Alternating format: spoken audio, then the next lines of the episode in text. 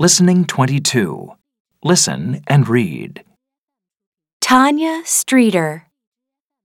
Tanya Streeter grew up on Grand Cayman Island in the middle of the Caribbean Sea.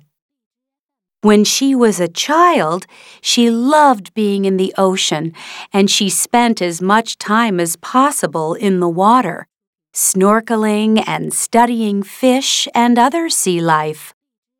She also liked diving deep down into the ocean to look for rocks and shells. This is how Tanya discovered a sport she could do. The sport was called free diving. Thousands of years ago, people dived deep into the oceans to catch fish and to look for pearls. They didn't have any diving equipment to help them breathe in those days. Today, this kind of diving has become a popular sport. People dive as deep as possible with no breathing equipment. They stay under the water for as long as they can before they have to breathe. Tanya had one lesson in free diving and found out that she was very talented. She had more lessons and then started to compete against people from all over the world.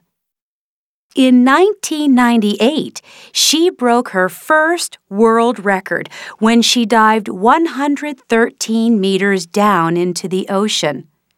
She broke many more records after that. Tanya trains for four or five hours every day in the gym and in the pool. But the freedom she feels when she's free diving makes it worth all the hard work.